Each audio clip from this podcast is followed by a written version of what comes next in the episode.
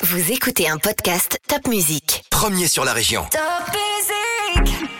Salut, moi c'est Céline, je suis journaliste pour Top Music et voilà ton mini-journal de ce vendredi 1er janvier 2021. Avant toute chose, je voulais te souhaiter une excellente année. Je suis certaine qu'elle va être top et que tu vas bien t'amuser. Et surtout en 2021, s'il ne fallait prendre qu'une seule bonne résolution, ça serait bien sûr d'écouter le mini-journal toutes les semaines de Top Music.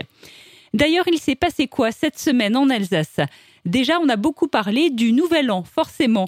Les forces de l'ordre, les pompiers, les policiers, les gendarmes ont été très mobilisés hier soir.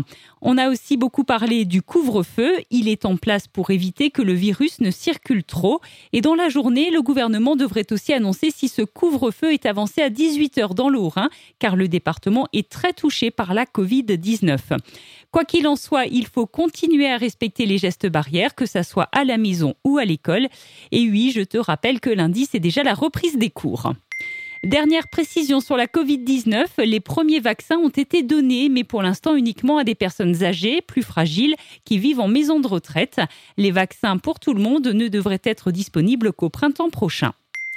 Demain samedi le 2 janvier, ça sera un jour historique pour l'Alsace. Nos élus vont se réunir à Colmar pour officialiser une nouvelle collectivité. En fait, c'est le Bas-Rhin et le Haut-Rhin qui vont fusionner pour devenir ce qu'on appellera désormais la collectivité européenne d'Alsace.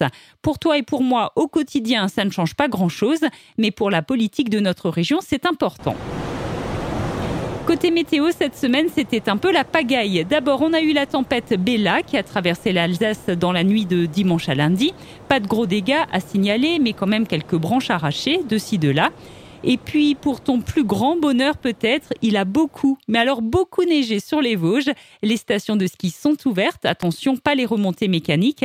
Mais tu peux par exemple faire de la luge, des initiations au ski nordique ou encore simplement des batailles de boules de neige. Côté foot, c'était la reprise cette semaine pour les joueurs du Racing Club de Strasbourg-Alsace, reprise de l'entraînement. Et le prochain match du Racing, ce sera le 6 janvier face à Nîmes à la Méno. Enfin, si tu as regardé la télé cette semaine, tu as peut-être regardé l'émission Le meilleur pâtissier sur M6 et c'est une Alsacienne qui a remporté la finale. Un grand bravo à Elodie qui est originaire de Mulhouse. Belle semaine à toi et je te souhaite encore une très belle année 2021.